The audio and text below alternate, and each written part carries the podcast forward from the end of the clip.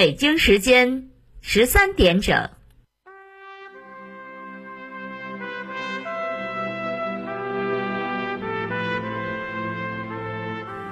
历史与诉说，情理与真相，欢迎收听广播剧场。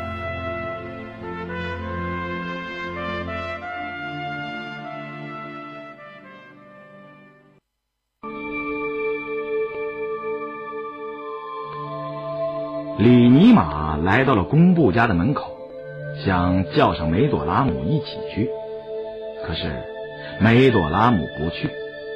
李尼玛心有不甘，他忍不住抓住梅朵拉姆的手，拽上他就走，一直监视着李尼玛的两只看家狗叫了起来。藏獒一叫，李尼玛就不敢动手。梅朵拉姆赶紧回过身去，拦住了跑过来的两只藏獒。利尼玛遗憾的摇摇头，大声说：“梅朵拉姆，你听着，你当我的老婆有什么不好？我们结婚吧，就在这里结婚吧。我等着你的回话，你必须给我回话。”梅朵拉姆驱赶着藏獒，无声的离开。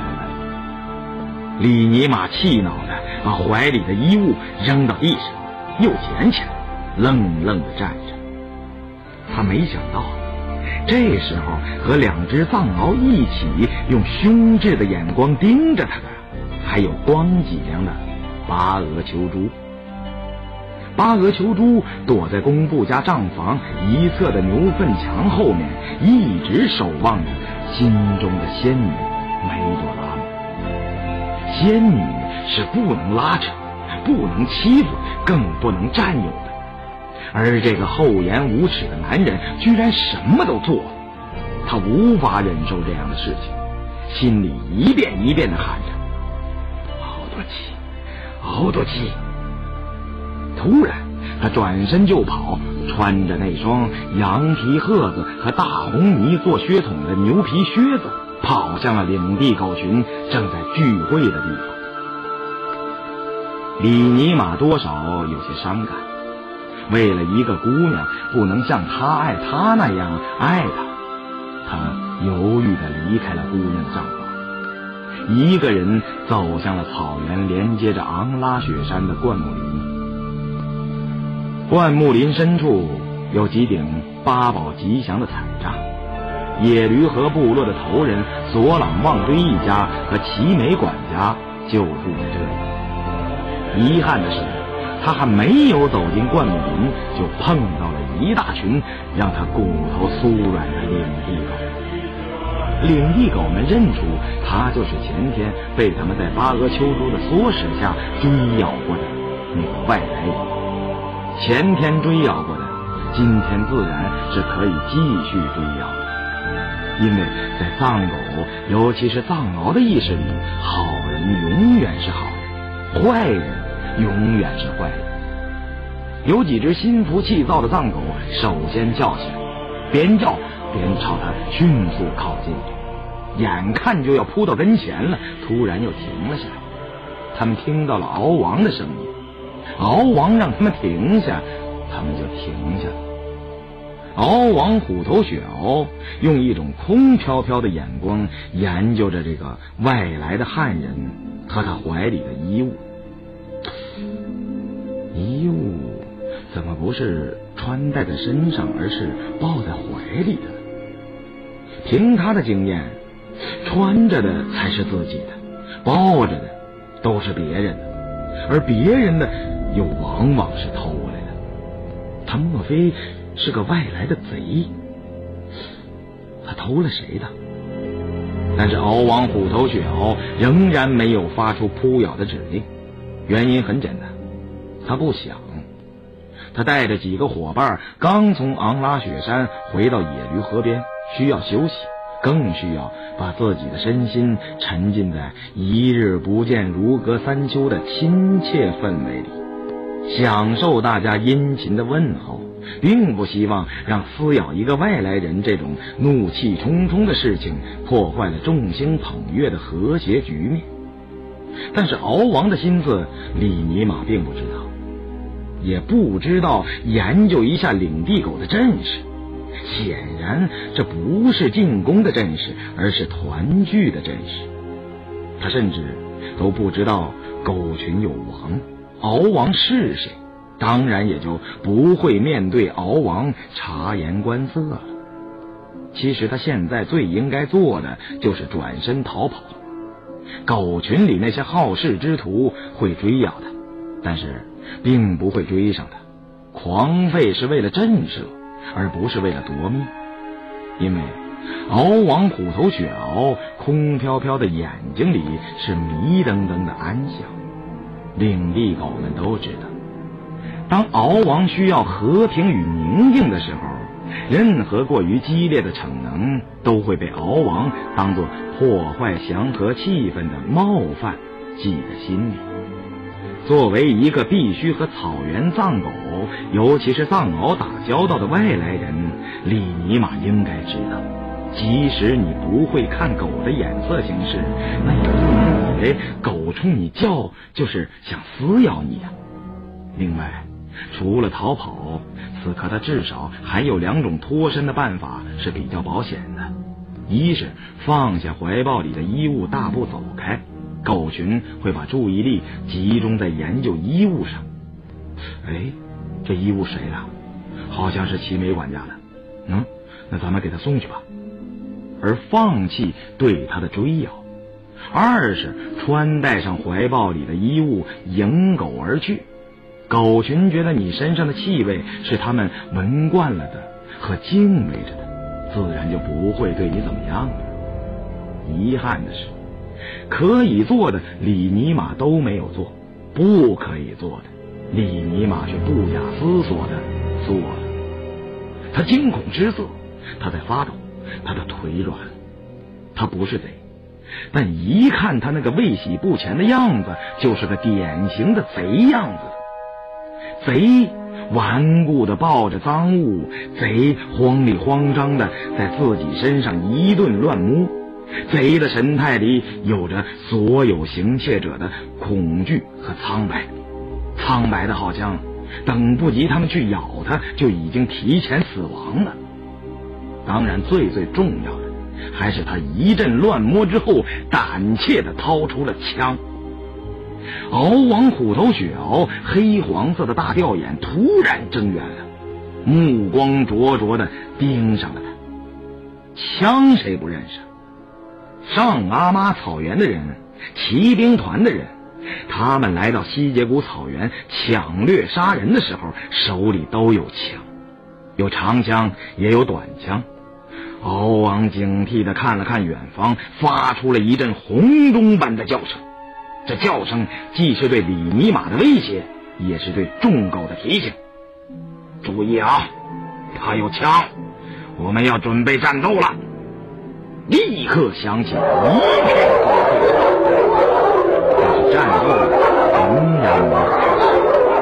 李尼玛还有机会收回手枪，转身走掉。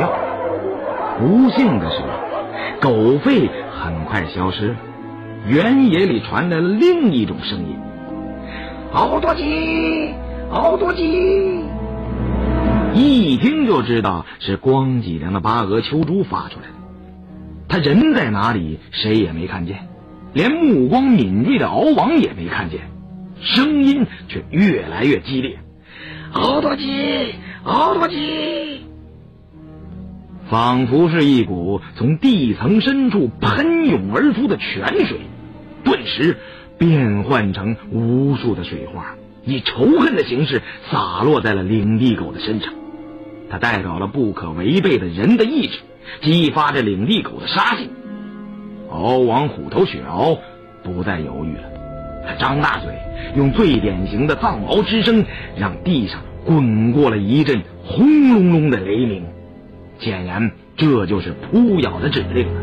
小喽啰藏狗们一拥而上。枪响了，一只领地狗应声倒地。连李尼玛自己也没有想到，他是一枪毙命，而且打死的不是跑过来纠缠他的小喽啰藏狗，而是一只站在五十步开外、根本就不屑于纠缠他的雍容大雅的藏獒。它是一只黑背黄腿、眼睛上方闪烁着两颗小太阳的铁包金公獒。它深谋远虑，老成持重，在昂拉雪山和冈日森格刚刚进行了一场战斗。败北回来后，元气还没有完全恢复，就被李尼玛打死。李尼玛一枪打烂了西结谷草原吉祥的云彩。接下来死掉的应该是李尼玛。敖王虎头雪獒饶不了，所有的藏獒都饶不了。那些喜欢在敖王面前表现自己的小喽啰狗更饶不了他。然而他没有死，他活下来的原因是草原的神灵没有安排他死，也就是命不该死。一溜奇影恰到好处的从草原绿蓝升腾的高地上走来，不，不是走来，而是飞来。要是他们走得来，你尼玛就完了。藏獒置人于死地的速度是何等之快！他们是骑着马奔驰而来的，那些马个个都是草上飞呀。首先飞来的是藏扎西，他从头人索朗旺堆的马圈里偷了一匹马。这匹菊花青的儿马经常被主人骑着去寺院。认得他这个昔日的铁棒喇嘛，兴奋的前仰后合。马是争强好胜的，一群好马在一起时，往往有一种竞争。你选了他，或者骑了他，就意味着他的得宠和别的马的失宠，他就会在别的马跟前洋洋得意，会认为自己是好中之好的马，而对信赖他的人忠心耿耿。藏扎西是无意中偷到了他，但在他看来，即使是偷，也是千挑万选的偷。菊花星在荣耀到来的冲动中，很快理解了藏扎西的意图，决定不管符合不符合头人索朗旺堆的利益，他也要帮助偷他的藏扎西逃脱各个部落骑手的追踪。他拼命的跑，速度快的。超过了风，超过了那些追踪者的呐喊。他驮着藏扎西逃脱了野驴和部落骑手的围堵，又逃脱了野牛滩部落骑手的拦截，眼看就要逃脱木马赫部落骑手的追击了。突然听到一声吆喝，感觉到缰绳正在拽紧，马背上的藏扎西蛮横的命令他立马停下。菊花青扭头瞪着藏扎西，极不情愿地停了下来，余愤未消地抬起前蹄刨了刨土，这才发现他们来到了一大群领地狗的中间，来到了一个外来汉人的身边。外来的汉人就要倒在地上，你挤我撞的领地狗一个比一个狰狞的，准备咬死他。藏扎西跳下马背。挥着手，声音刚猛的驱赶着领地狗。领地狗们认识他，并且知道他曾经是西结古寺护法金刚的肉身体现，是草原法律和寺院意志的执行者。虽然现在他脱去了象征铁棒喇嘛身份的红普鲁袈裟，但他们仍然觉得他可以代表神的意志，随意惩罚包括领地狗在内的所有生灵。领地狗们喊叫着，但都没有再往前扑，几乎将亮闪闪的牙刀插进了李尼玛身体的灰色老公獒，无可奈何的后退了几步，招呼别的藏獒簇拥到了敖王虎头雪獒的身边。他们表情复杂的望望死去的铁包金公獒，又望望藏扎西，急切的希望这个自己必须服从的人。不要多管闲事，赶快离开这里。藏扎西冲着李尼玛喊了一声，快跑啊！你怎么还不快跑？喊着，回头一看，嗖的一声跳上了菊花青没有鞍肩的脊背，但是已经来不及了。木马赫部落的强盗加马措风驰而来，横挡在他的面前，站在马背上朝他抛出了套马索。藏扎西哎呦了一声，知道自己已是无可逃脱了，干脆对准套马索的圈套钻了进去。转眼之间，他被拉下马来。菊花青儿马一声长嘶，扬起前蹄踢了一下强盗加马错的大黑马，看到救主无望，便丧气的跑到一边去了。骑手们纷纷跑来。下马围住了藏扎西，准备束缚的藏扎西站起来，长叹了一声。为了一个与他毫不相干的汉人，他终于成了木马赫部落的强盗加马错的俘虏了。领地狗们惊呆了，包括聪明的藏獒，包括尤其聪明的敖王虎头雪獒。都惊诧莫名的看着被绑起来的藏扎西，不知道发生了什么。李尼玛丢掉了怀抱里的衣物，不要命的往回跑去。他的腿依然有点软，摔倒了好几次，但每次他都能很快的爬起来再跑。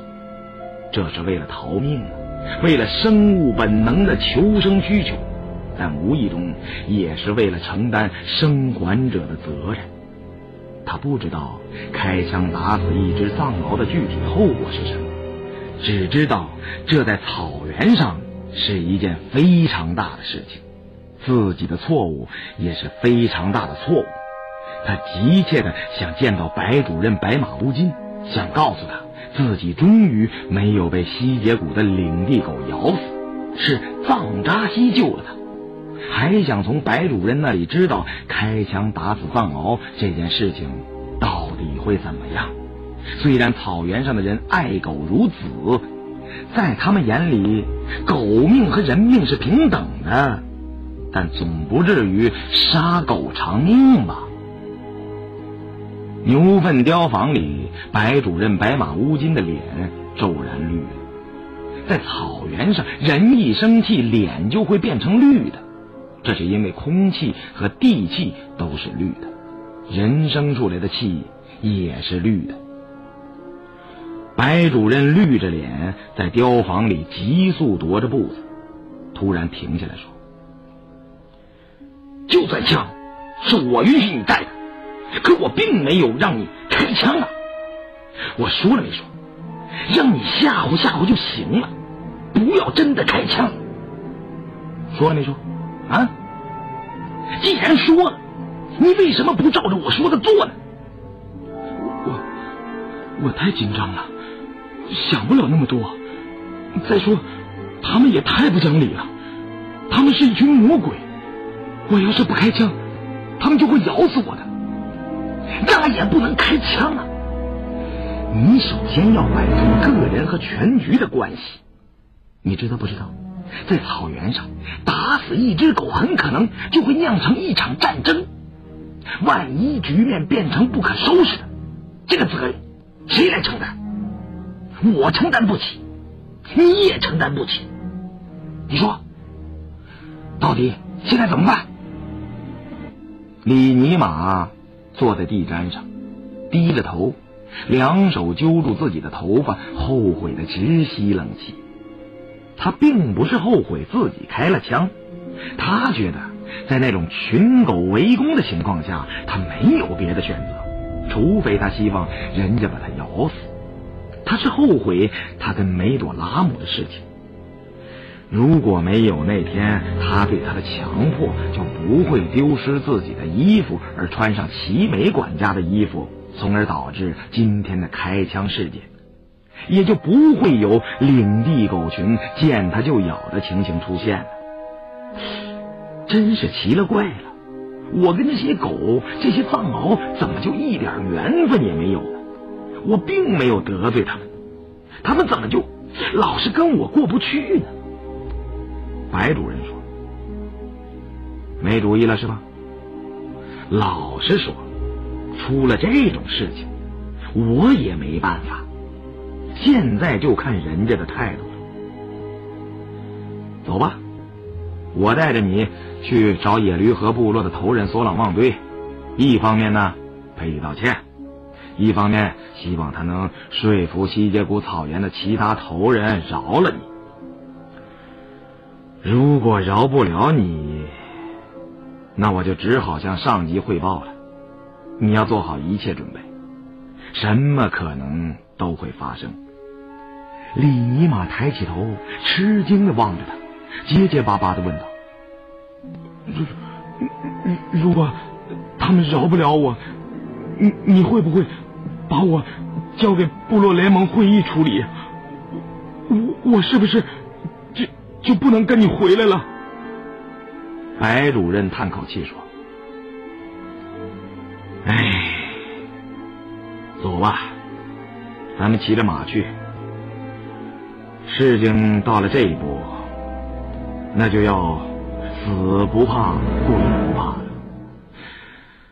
我会尽最大努力挽救你的，顶着，我和你一起顶着。”然而，李尼玛已是寸步难行了。他跟着白主任刚走下牛粪雕房的石阶，就被追踪而至的灰色老公獒碰了个正着，好像老公獒早就算计好他会在这个时候出来，一秒不差的把他堵挡在了石阶前徘徊着几匹马的草坡上。毕竟姜还是老的辣。经验丰富的灰色老公獒已经意识到，只要李尼玛再次出现在原野上，就一定会是骑着马的。他不能让他骑在马上，马的奔跑会让藏獒生气的，因为即使是能和豹子赛跑的藏獒，也不能毫不费力的追上马。万一亡命者的马是一匹劲力十足的好马。说不定就会跑出西结谷草原，而让侠肝义胆的领地狗失去了为铁包金公獒复仇的机会，这是绝对不可以的。只要豪烈而老辣的灰色老公獒还活着，李尼玛就别想骑到任何一匹马上。不仅如此，老公獒还机智的把白主任和李尼玛分开了。他知道。一定会保护李尼玛的白主任是不能要的。白主任是外来人的头，他没有冒犯西街谷草原的任何一个人和一只藏獒，藏獒就没有理由去撕咬他。而藏獒的撕咬绝对是需要理由的，他们信奉的原则是以牙还牙，以血还血，而不是以牙还嘴，以血还水。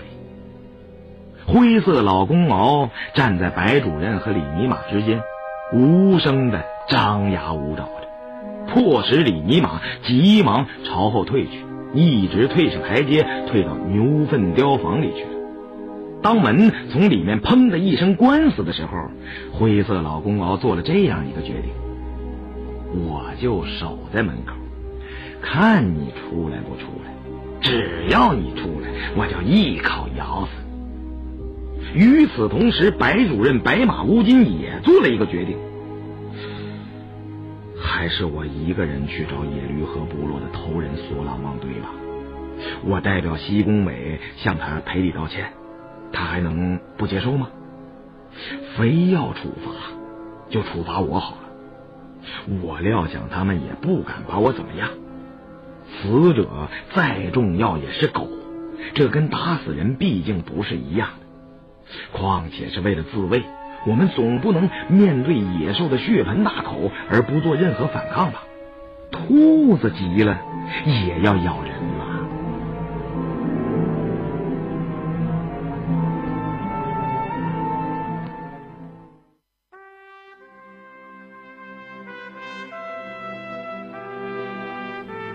听众朋友，今天的广播剧场就为您播送到这里，欢迎您的收听。请您在明天的同一时间继续收听广播剧场。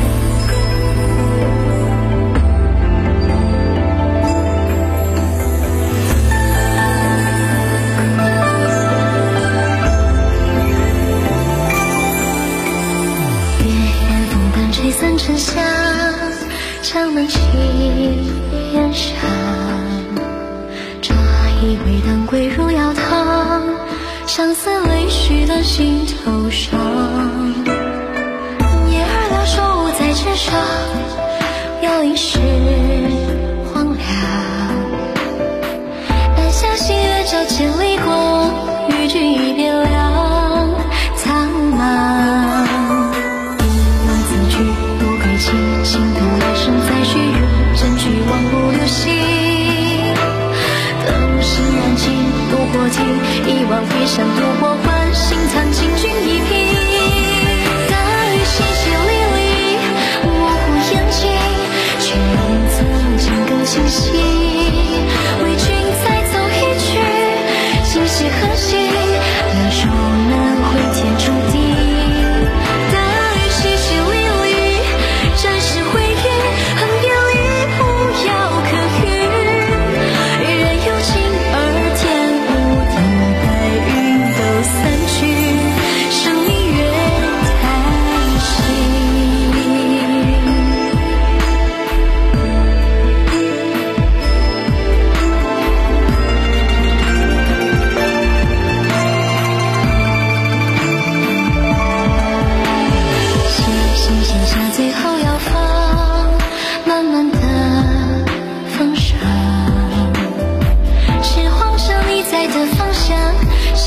是否也一样？一往此去，不归期。情根来生，再续缘，争取万古流心？